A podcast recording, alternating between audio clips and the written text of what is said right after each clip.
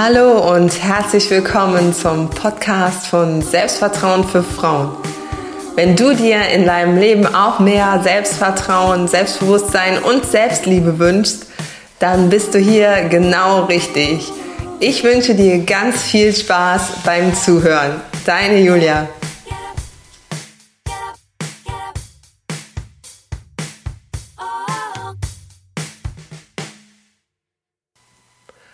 Hallo und herzlich willkommen zur 30. Folge vom Podcast von Selbstvertrauen für Frauen. Unser Thema heute ist authentisch sein ohne Angst, so wirst du endlich wieder du selbst. In diesem Podcast erkläre ich dir, wie es dazu kommen kann, dass man sich selbst verliert. Dass man beginnt, eine Rolle zu spielen, um beliebter zu sein und anerkannter ich erzähle dir von meiner Klientin Steffi, die durch ihre Rolle, die sie angefangen hat zu spielen, richtige Freundschaften verlor und sich bei den falschen Freunden einschmeichelte. Sie verlor außerdem den Zugang zu sich selbst und ihr Leben wurde anstrengend, weil sie immer so tun musste, als wäre sie ganz anders. Hör dir die Story wirklich bis zum Schluss an und du erfährst dann, wie du Schritt für Schritt wieder authentisch wirst und somit endlich wieder du selbst. Mein kostenloses Workbook, was ich dir erstellt habe, hilft dir dabei. Das Workbook verlinke ich dir in, den, in die Show Notes, also in die Podcast-Notizen. Oder du findest es zum Download auf meinem Blog. Legen wir los. Stefanie sitzt verkrampft vor ihrem Laptop. Sie erzählt mir, dass sie umgezogen ist und ihr Leben jetzt irgendwie noch anstrengender geworden ist. Eigentlich hatte sie sich darauf gefreut, in eine neue Stadt zu ziehen und neue Leute kennenzulernen. Denn die Leute in ihrer Stadt kannten sie schon und viele mochten sie nicht. Das war zumindest ihr Eindruck. Nachdem sich ihr Freund von ihr mit den Worten Du erdrückst mich getrennt hatte, hielt sie nichts mehr in ihrer Stadt in Anführungsstrichen außer ihr Mietvertrag. Einige Monate später sitzt sie also bei mir im Online-Coaching und fühlt sich überhaupt nicht gut. Wie gesagt, sie findet ihr Leben jetzt so richtig anstrengend. Sie erzählt mir, dass sie das Gefühl hat, einen Zaubermantel überzuziehen, sobald sie das Haus verlässt. Wenn sie in der U-Bahn sitzt oder die Straße entlang geht, sorgt der Mantel dafür, dass sie nicht auffällt, also eigentlich nicht unangenehm auffällt. Wenn sie im Büro ankommt und in ihrem Blazer schlüpft und dann am Schreibtisch sitzt, ist das eigentlich auch so, als hätte sie diese Zauberkräfte. Denn er macht aus ihr eine andere Steffi. Nicht die normale Steffi, die in ihrer Heimatstadt bei manchen unbeliebt geworden ist, sondern sie wird zu einer super tollen Version ihrer selbst. Einer Super Steffi sozusagen. Sie ist dann spontan, freundlich, fröhlich, lustig, gesellig, aber natürlich auch verlässlich, gewissenhaft, pünktlich und ordentlich. Eben total liebenswert, also in ihren Augen total liebenswert. Um es kurz zu fassen, sie ist dann wirklich nicht mehr sie selbst. Kommt sie am späten Abend in ihre Wohnung fallen mit Mantel und Blazer auch all die für sie anstrengenden Eigenschaften von ihr ab, die sie tagsüber wie eine Maske trägt oder eben wie ein Zaubermantel. Denn sie ist dann nicht immer spontan, freundlich, fröhlich, lustig, gesellig und auch nicht immer verlässlich, gewissenhaft, pünktlich und ordentlich. sie spielt eine Rolle, sobald sie jemand zu Gesicht bekommt. Die Super Steffi ist ihre Rolle. Zu Hause ist sie dann ganz sie selbst. Überlege dir doch mal, spielst du, spielst du auch eine Rolle, die anstrengend ist? Dann solltest du wirklich weiterhören. Also, Stefanie hat nur eins im Sinn. Sie will gefallen. Und zwar den anderen, also nicht sich selbst. Angefangen hatte eigentlich alles schon viel früher, nämlich als Kind. Ja, totale Überraschung. Stefanie lernte, dass alles toll ist, wenn sie den Vorstellungen der Erwachsenen entspricht, also primär der Eltern. Deshalb übte sie fleißig Querflöte, obwohl sie das Ding voll hasste, ließ sich darauf ein, Reitstunden zu nehmen und vergaß irgendwann, was sie selbst gerne machen würde, was sie selbst glücklich machte und frei und wie sie selbst eigentlich tickte. Das hatte sie irgendwann komplett vergessen.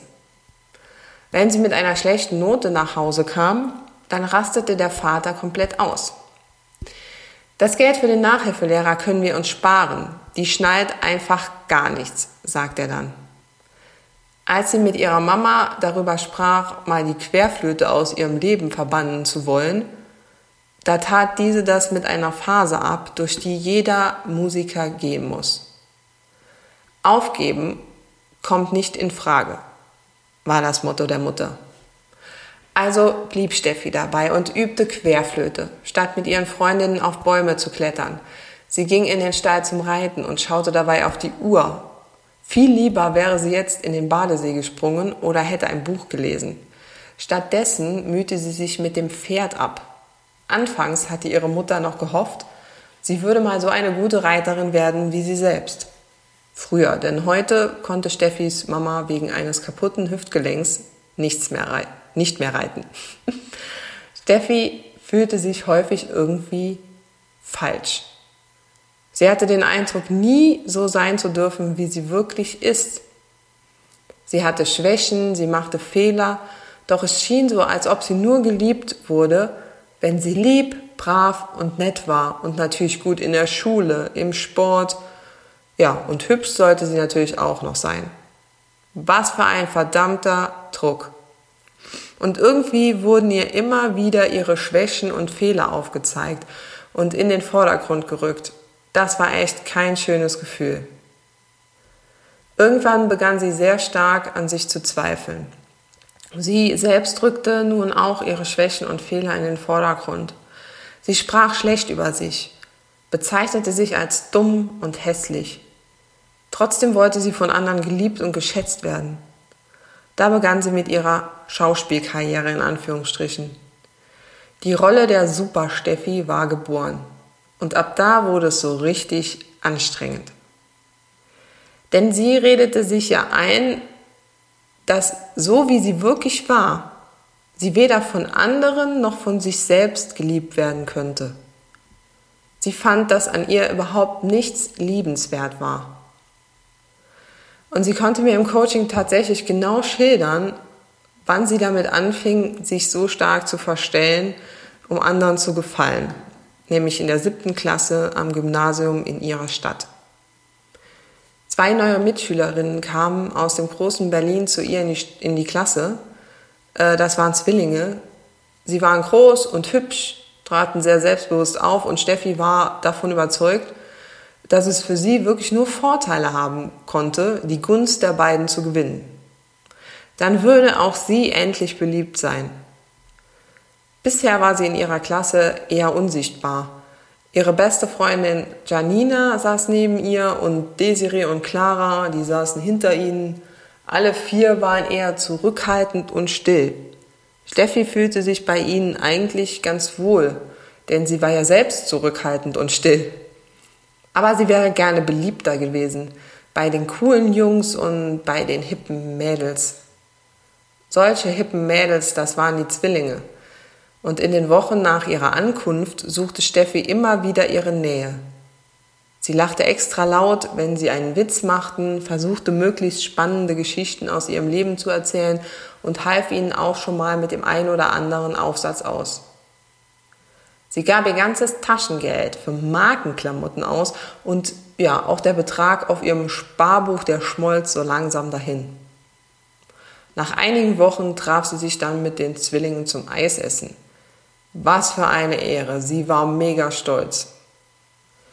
Zu Hause probierte Steffi dann alle möglichen Oberteile an, bis sie eins fand, das den beiden bestimmt gefallen würde. Also nicht ihr primär gefallen würde, sondern den Zwillingen. Als sie in der Eisdiele ankam, saßen die Zwillinge schon an einem runden Tisch und winkten ihr zu. Es kamen noch drei andere Mädels, die in der Nähe der Zwillinge wohnten. Nun wurde es für Steffi schwer mitzureden, denn die Mädels waren laut und lachten schrill. Als sie wieder daheim ankam, war sie völlig erledigt. Dazu sagt sie, ich weiß noch, dass ich mich fühlte, als hätte ich einen Marathon hinter mir. Es war so anstrengend, mich als extrovertiertes, lautes und selbstbewusstes Mädchen zu präsentieren. So war ich ja eigentlich gar nicht. Aber was soll ich dir sagen? Es funktionierte. Ich war auf einmal beliebt. Wie hoch dieser Preis für Beliebtsein war, das merkte Steffi aber schon recht bald. Naja, was heißt recht bald? Dauert noch ein bisschen. Ähm, sie sagt, damals legte ich mir diese Strategie zurecht, ich zog meinen Mantel in Anführungsstrichen an, wenn ich rausging und wenn ich daheim war, legte ich ihn erschöpft ab.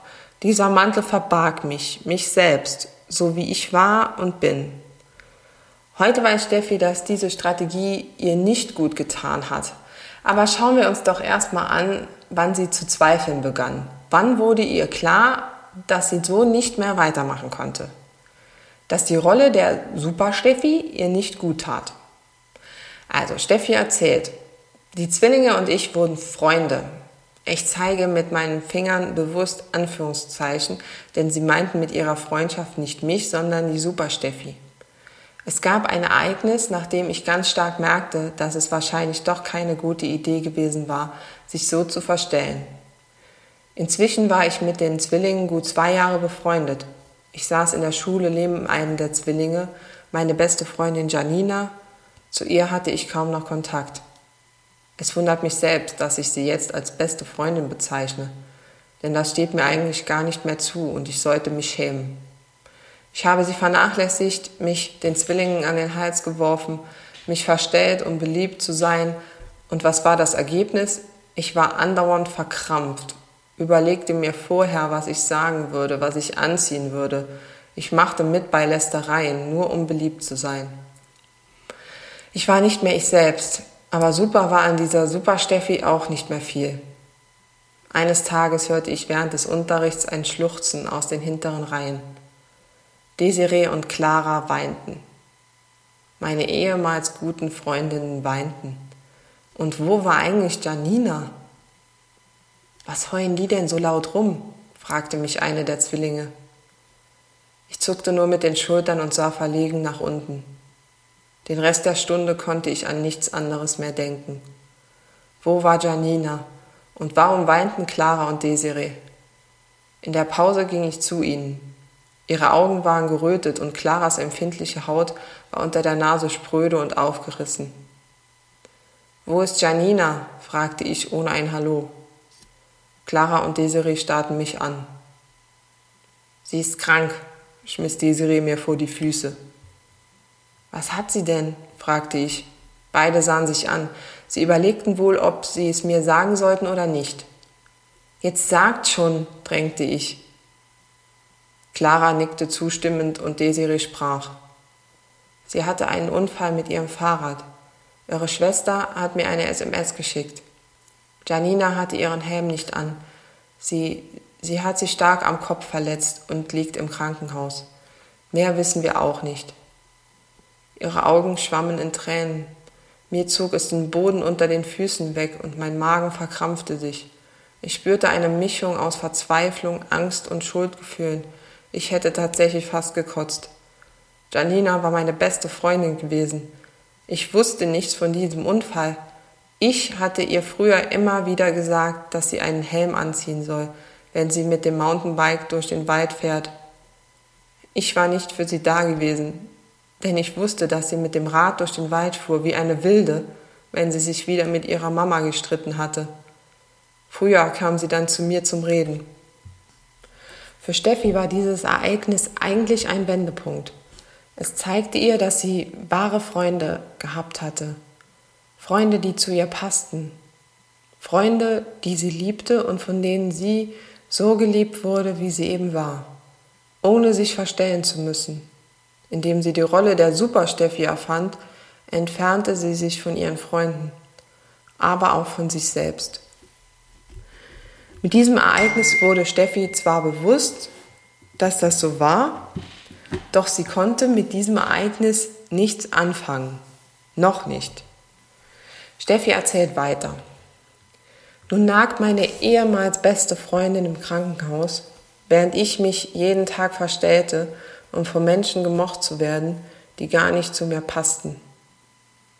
Aber es sorgte nicht dafür, dass ich die Super Steffi komplett ablegte, denn zum ersten Mal im Leben bekam ich ja Anerkennung. Zumindest dachte ich das. Von den Zwillingen und deren Freundinnen. Ich war süchtig danach. Ich besuchte Janina nicht im Krankenhaus. Ob es mein schlechtes Gewissen war, was mich aufhielt? Wahrscheinlich. Ich weiß, dass ich oft kurz davor war, wenigstens bei ihr zu Hause anzurufen, aber es war mir irgendwie peinlich. In unserer kleinen Stadt sprach sich meine Treulosigkeit aber relativ schnell rum und ich war ab da für viele nicht bloß Luft, sondern wurde zu einer unbeliebten Person.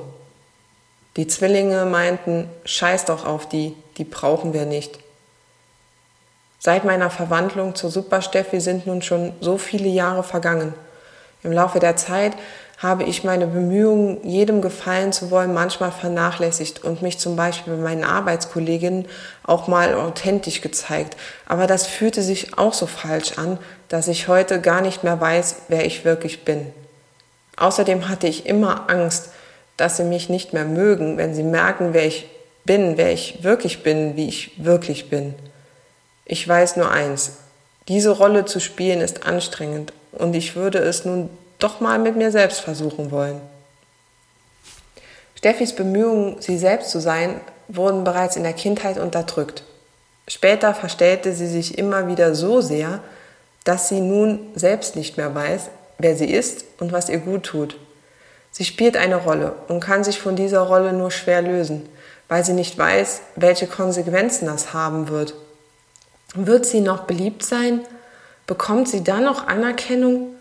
Macht sie sich damit eigentlich nicht lächerlich, wenn sie ihre Rolle jetzt aufgibt? Was werden die Menschen sagen, die sie schon lange kennen? Und wer wird sie dann überhaupt sein? Für Steffi ist dieser Umzug in eine neue Stadt die Chance, denn hier kennt sie ja niemand.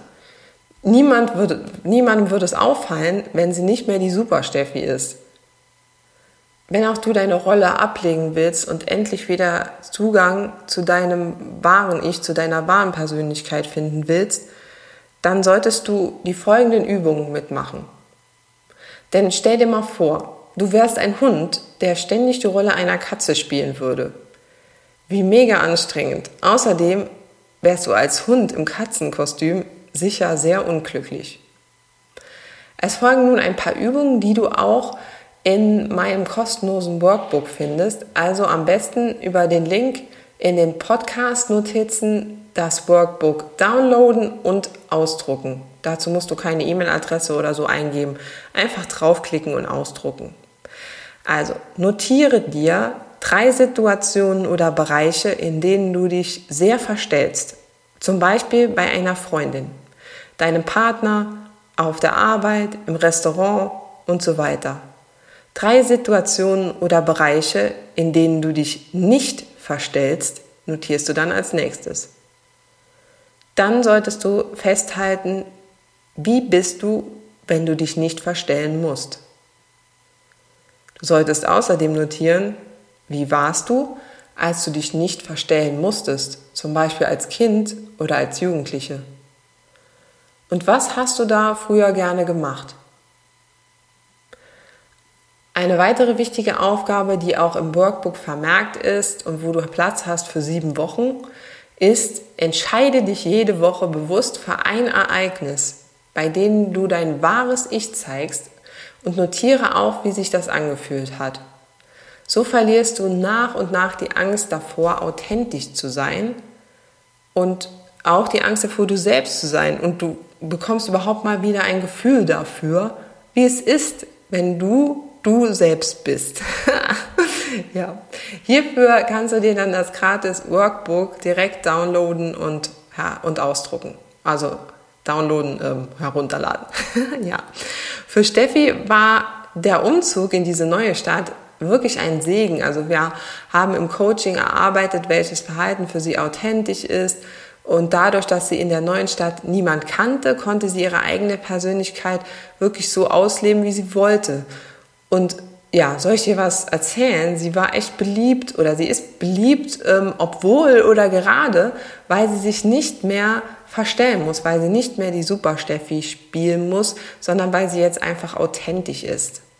Aber das Wichtigste daran ist, sie begann sich selbst anzunehmen und zu lieben, so wie sie wirklich und tatsächlich ist.